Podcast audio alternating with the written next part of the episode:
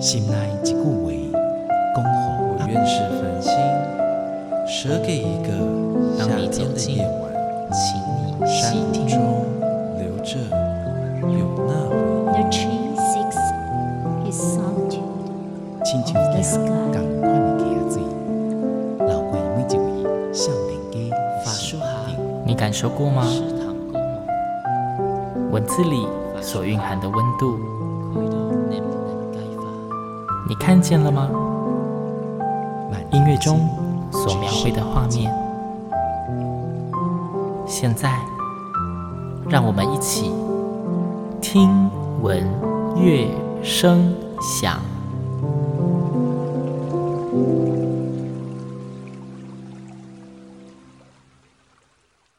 各位听众朋友们，大家好，欢迎收听今天的节目，我是主持人新阳。呃，新阳今天在节目里面又要跟大家介绍很棒的艺文团队喽。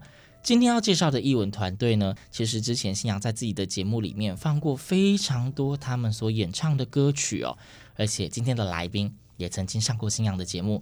今天新阳邀请到的来宾是台中艺术家合唱团的艺术总监庄碧华庄博士，庄老师你好。新阳你好，其实老师，你之前已经有上过好几次我的节目，都麻烦您帮忙。但是我后来有想到说，我好像一直都没有好好的跟听众们介绍台中艺术家合唱团，所以想请老师来节目中跟大家聊一聊，当初是什么样的契机或是原因，您创立这个合唱团呢？一刚开始就是刚回国的时候，有受邀几个团队哈当指挥，但是因为每个团的团长都有自己的理念，嗯所以我就在选曲目的时候，我要配合团长的想法，嗯。那也要当然各个团的气质不同，所以选的曲子也当然都是要以团员能够负荷的为主。对，那我当然自己有一些想要唱的曲子，我就觉得说，那当然最好的情况就是自己来成立团体，嗯自己担任艺术总监的话，想要做什么也比较好推动。对，所以我就成立了台中艺术家合唱团。但是当初呢，在招生的时候，那时候只有部落格这种东西，啊，它就是很难宣传。二零零六二零零六刚回国，然后对，就是传媒不是很顺畅的情况下，就只有四个人报名。哦然后四个人报名，我想，哎，那这样是怎么玩呢？我就呈现放弃的状态。但是后来有一个契机，就是刚好去台北拜访一位老师，然后现场也有一位也是台中去的小姐，哦，然后就认识了，他也知道一些人也许有兴趣，所以又多了几个人。嗯所以我们呢勉强好像凑到快八个人、九个人。然后可是我还觉得，哎，这样人实在太少了哦。但是就是有其中有一位团员就一直催我说：“老师，你到底哪时候开始练呢、他迫不及待呢。然后我就这样的催促之下，我就只好硬着头皮开始。所以最后呢，第一个成立是十二个人，而且全部都是女生，所以我们就只好被迫被改成台中艺术家女生合唱团。所以，这就是我们第一次啊、呃，这个成立的这个艰辛的过程，精致的室内女生团超精致，好不好？那什么时候才终于有了男生出现呢？呃，女生团就是这样一直撑着撑着撑着，然后好像最多二十二个吧，哈、然后撑到二零零九年，我想这样不行，因为全部都是女生，其实在某些曲目都不能碰，很可惜。然后再来。女生团张力当然没有男生加入的多哈，所以我们就硬着头皮，好，那我们要来变成混声团喽。然后招生后一共来了三个人，那其中一个人不会看谱，那所以呢，就是多了两个男生。好，对，那当然大家想说，哎，这样怎么怎么行啊？所以就在多方的这个努力之下，又多了几个男生，嗯哦、所以二零零九年才有办法成立混声团。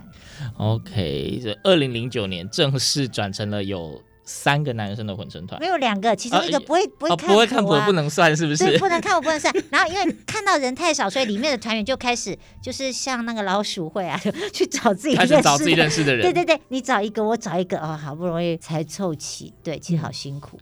对，我知道创业维艰，台湾的译文本来产业就有很大的发展空间，更何况是一个新成立的团，感觉就非常不容易。而且我记得在合唱的生态，男生好像也不是很容易寻找。台中特别，中南部地区特别，台北应该不缺啦。台北好像应该好很多。对，那老师，因为我知道，就是在近算十年嘛，好了，近十年内，就是台中艺术家合唱团其实好像做了蛮多不同的音乐尝试，甚至是规划，对不对？哎，是我们除了唱一般的小型的合唱作品之外，我们也唱大型的合唱管弦作品，还有我们会这样子称这个 choral orchestral works。嗯，那这个是因为我自己本身也有学很久的管弦乐指挥，嗯，所以我在指挥管弦乐团方面。还算是可以去尝试，嗯，所以结合合唱跟管弦这件事情是在我硕班。博班就一直在做的，那我的老师们都很支持我，甚至我博班的老师，我请的那些管弦乐团来帮忙的同学们，老师有付费给他们，用系上的经费来付费，所以我就有大概五年的经验跟管弦乐合唱一起的这个呃作品上面的钻研了。所以我回来以后，我也很想让中部地区的这些民众们也知道说，台中也可以听到这样的乐曲大作品。对，因为以前哈就。就是我们只能跑台北嘛，对啊，就要国家音乐厅。对，那能够办合唱家管弦乐团的作品，只有台北爱乐。嗯，他们会定期的做。那所以我知道那时候很想唱这一类型作品的大家，就只好拼命的跑台北，其实很辛苦。没错。那我觉得很单纯，想说啊，我们台中也应该可以来做做看，大家就不用那么可怜嘛，一直一直冲台北才能唱那么棒的作品，那我们也可以来唱啊。嗯、所以我们就开始，比如说合唱大联盟一布兰诗歌，然后合唱大联盟二莫扎特安魂曲，加上贝多芬的合唱幻想曲。哦，那这两个都算还蛮成功的，因为我们其实都很早就开始准备，因为大作品不敢掉以轻心之外，经典哎、欸，对我们不想要砸掉它，对，那都是作曲家的心血，没错。然后再来，我们也希望说把时程拉长，比如说我们都学习这首曲子三四个月，甚至莫扎特安魂曲，我是拉半年的时间，嗯、我就是想说，透过不断不断的练习，让这个作品的精致度能够达到一定的水准，这样我们演唱这首曲子才不是像那个凑热闹似的去唱它，而是真的呃去感受到里面最深层的意涵，跟作曲家的能够设计出来最美的美感，把这些展现出来，哎、嗯，给观众听到，这样才是比较有意义。嗯，所以在这大作品方面呢，我们是有这样子的一个热爱，让它的美感整整个呈现出来。哎、嗯，那刚刚讲到说演出大型作品，可是据我所知。老师好像也蛮爱做各种不同的尝试，似乎也不止演出大型作品而已吧？对，因为我觉得合唱曲它的范围太广，它可以变化的东西很多。嗯、比如说音乐剧，嗯，那音乐剧刚好是我自己蛮擅长的一个部分。我敢说擅长的原因是因为我有导演的经验，哦，然后我有编舞的经验。那所以这些东西对我来讲，既然是有经验的，那我把它凑起来就不是难事。嗯，对。除此之外，我们还会定期出国比赛哦。对，因为出国比赛就是刺激进步的最好的一个方式。嗯、因为比赛是有压力，有压力就会进步啊，对不对？可是听起来都很烧钱的活动啊。是，所以这个不能做多，四年一次。呃，四年一次，四年一次。那我们这个比赛呢，就是呃，除了我自己本身会被迫进步之外，那团员也会进步。其实这就是我们要去参赛的目的。所以。大家会看到我们比赛的组别都不是什么好比的组，比如说现代音乐组。那时候我在世界合唱大赛那一年在拉脱维亚，二零一四年的时候，李佳号称是现代合唱音乐之都。嗯，所以当我很白目的报了现代组之后呢，呃，这个有台北的老师就说：“哎呀。”这个现代组台湾合唱团去比，通常没有什么好下场啊，就是很难哎，很难拿高分哎。哇！然后我听到我就想啊，完了，可是来不及了，我已经爆了，因为我就是一个很单纯的人，我想说哇，这些现代音乐好好听哦，我也想来唱，我就是这么单纯。对，所以我们就说好吧，那你既然知道很难喽，那大家就加油吧。那什么办法呢？还好我们呃就是在努力之下哦，而且现场评审其中有一位是作曲家。哦，就有一个当代最有名的作曲家也在现场，然后他给我们蛮高分的。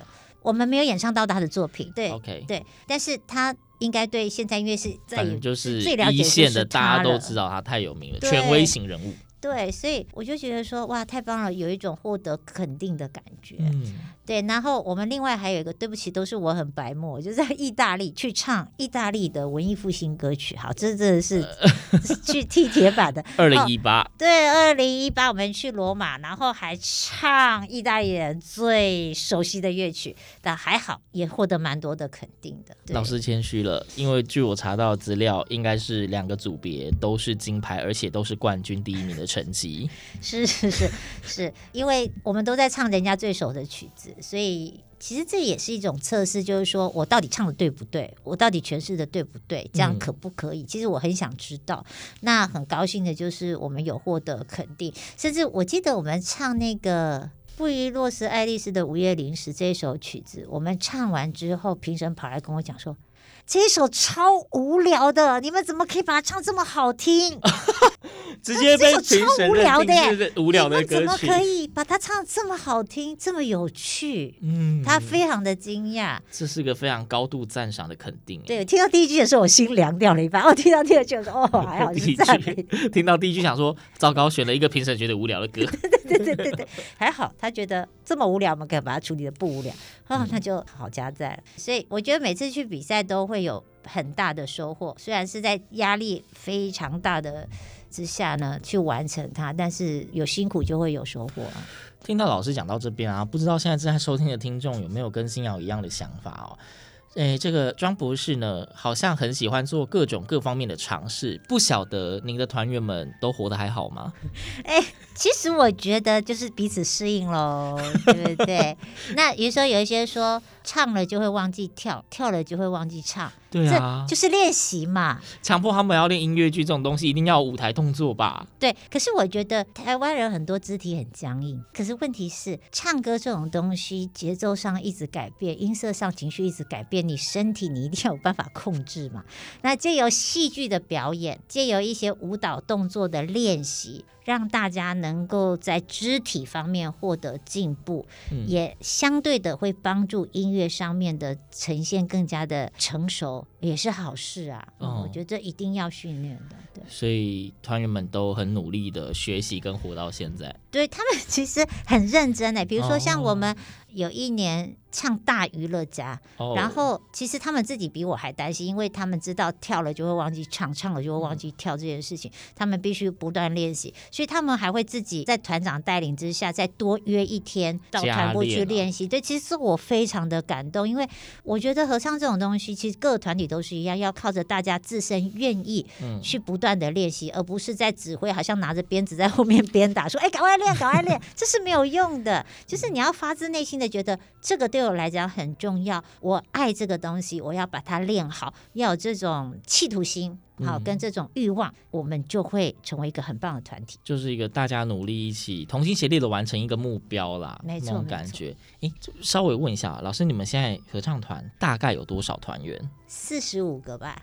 哦，大概是十五个。那这个大小您喜欢满意吗？还是其实你们还有在招考吗？呃，我们是持续在招考，因为其实我们需要能够扩大我们的规模。嗯，那当然就是说，我们希望有经验的合唱歌手，如果对我们这样子的安排，哈，比如说有音乐剧啦，啊、呃，也有很精致的无伴奏歌唱啦。然后也有大型作品演出，然后挑战个出国比赛。嗯，如果您对这些有兴趣的话，非常欢迎加入我们。就是欢迎各位喜欢合唱，甚至因为估计都走到这个地步了，听起来团员本身就要稍微耐操，所以还是要有经验的合唱人可能会比较适合，然后愿意接受多元的合唱活动洗礼。就可以上网搜寻台中艺术家合唱团的官网，可以找到相关的资讯，对，吧？是。好，各位爱音乐、诶喜欢合唱的朋友，千万不要错过。然后呢，如果你本身不是合唱人啊，但是你喜欢合唱音乐的话，其实他们的表演也蛮多的，好像很容易可以在网络上找到他们相关的表演资讯。不要忘记去 follow 他们，甚至 YouTube，我之前自己也有搜寻过，有蛮多精彩的演出片段哦。那因为今天是介绍台中艺术家合唱团，既然是个合唱团，老师是不是可以也在节目中分享一首音乐给我们呢？好，有一首很好听的，向阳老师作词，石青如老师作曲的《公侯暗暝厅》。我觉得我们这一首曲子，呃，唱的时候，我觉得我听起来就很感动。在听大家演唱的时候，他这个是描述一个。思念某一个人，然后思念到他晚上还会落泪，哈，是是是受到情感上很大折磨，但是透过音乐展现出来是非常优美。所以，那接下来就让我们一起来听听台中艺术家合唱团他们美妙的歌声。他们要带来的是，诶，向阳老师作词，石清如老师作曲的《公侯暗暝厅》。那我们这期节目就到这边，感谢您的收听，我们下次见，拜拜。